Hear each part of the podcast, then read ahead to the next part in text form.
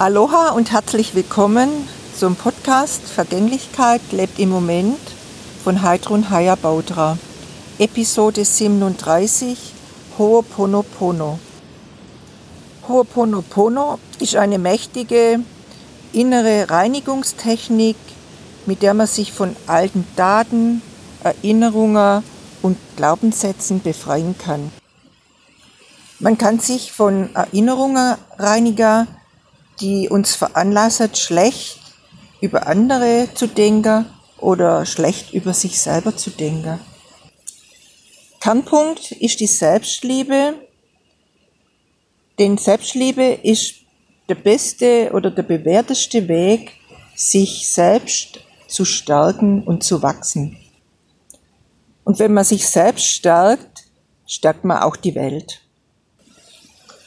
Es sind vier Sätze, es tut mir leid, bitte verzeih mir oder ich verzeihe mir, ich liebe mich oder ich liebe dich, danke.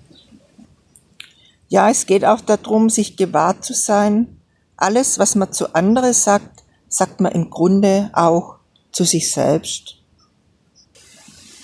So ist mein Impuls heute an dich. Liebe dich und praktiziere Ho'oponopono.